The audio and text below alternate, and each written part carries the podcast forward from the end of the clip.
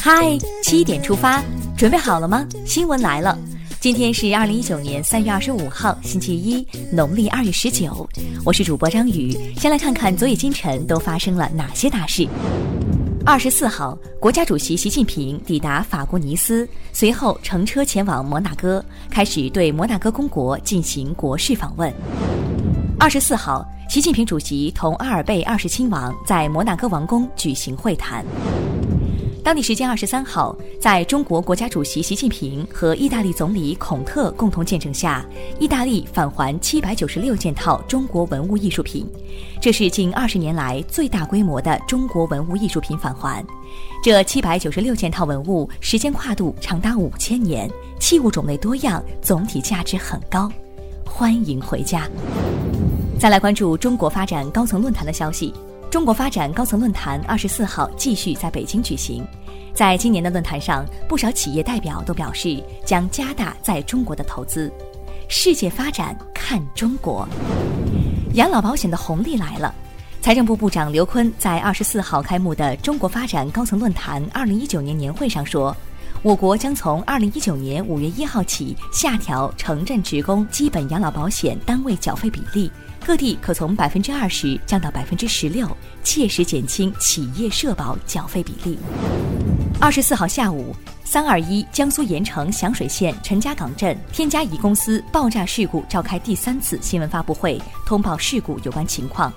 通报称，截至二十四号中午十二点，本次爆炸事故救治伤员六百零四人，危重十九人，重症九十八人，出院五十九人，留院观察一百四十二人。另据江苏省生态环境厅最新通报，事故地下风向三千五百米处二氧化硫与氮氧化物浓度显著降低。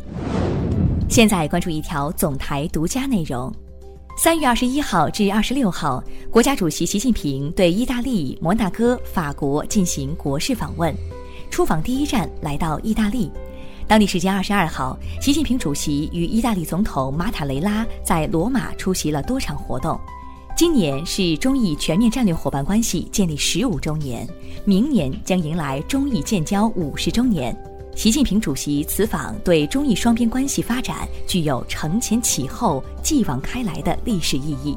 中央广播电视总台央广网推出“声慢，习近平中意在互利共赢大路上行稳致远”。感兴趣的朋友可以在今天的《嗨七点出发》中聆听来自现场的京剧原声。接下来了解一组国内资讯。首先来关注天气。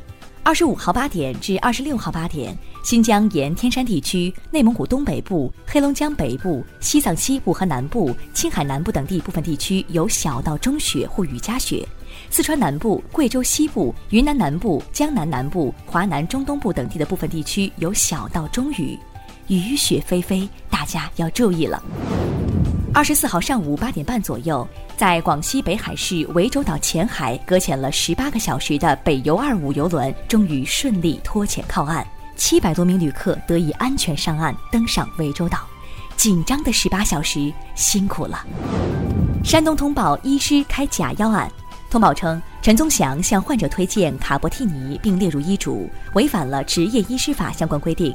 经多方查证，未发现陈宗祥从中牟利，与药品销售人员也不存在利益关联，没有证据证明王某宇死亡与该药有直接关系。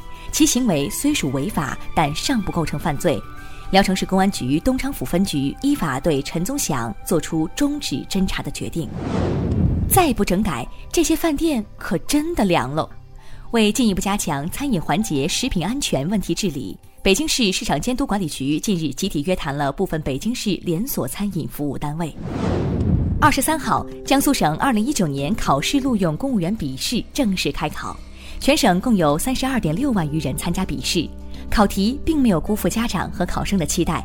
以潮流与经典兼具的方式，极为灵活地测试了考生的知识掌握程度。明星学术不端事件《三体》黑暗森林和经典成语“枫树之悲”都在考试结束后成为网络热议的话题。知识点来了，不懂的快去查。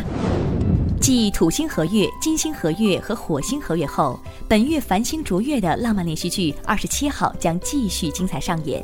这一次的男主角换成了太阳系的巨无霸木星。天文专家表示，届时如果天气晴好，有兴趣的公众和早起出行的人们，可于当日黎明前欣赏到这幕浪漫的星月童话。金风玉露一相逢，便胜却人间无数。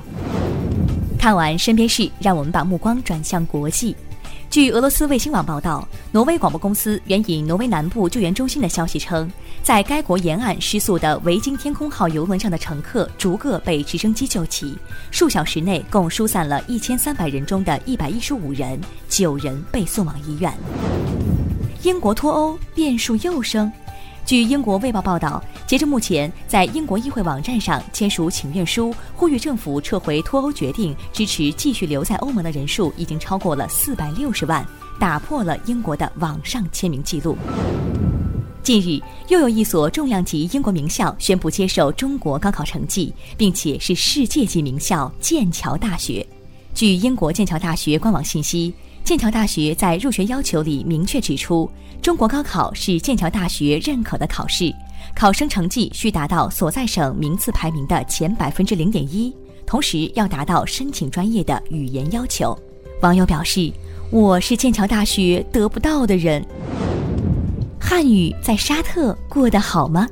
沙特阿拉伯在今年二月宣布将汉语纳入国民教育体系的各个阶段。二十三号，沙特教育大臣哈马德在一场汉语教育专题研讨会上表示，汉语将有望在沙特快速普及，并在十年内成为沙特最流行的外语之一。接下来是今天的每日一席话：空谈误国，实干兴邦。二零一二年十一月二十九号，习近平总书记在参观复兴之路展览时发表重要讲话，他在讲话中说。空谈误国，实干兴邦。我们这一代共产党人一定要承前启后，继往开来，把我们的党建设好，团结全体中华儿女，把我们国家建设好，把我们民族发展好，继续朝着中华民族伟大复兴的目标奋勇前进。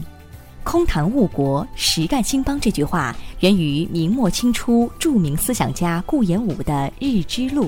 意思是只泛泛而谈的讨论国家大事，不联系实际解决问题，会耽误国家的发展。只有脚踏实地、真抓实干，才能使国家兴旺发达。最后进入今天的每日话题：工资到手直接还钱，穿名牌衣服年轻人或是富一代。手机是最新款，衣服穿名牌。面对这样的年轻人，他们并不是富二代。反而可能是借钱花的富一代。九零后李云每个月微利贷六千，蚂蚁借呗三千，花呗两千，房租两千五，吃饭、交通、水电等三千元，一万六千五百元是每个月的基本支出。然而工资却远不及此。你也这样吗？一起留言聊聊吧。好了。今天的七点出发就到这里，更多精彩内容请关注央广新闻微信公众号，咱们明天再见。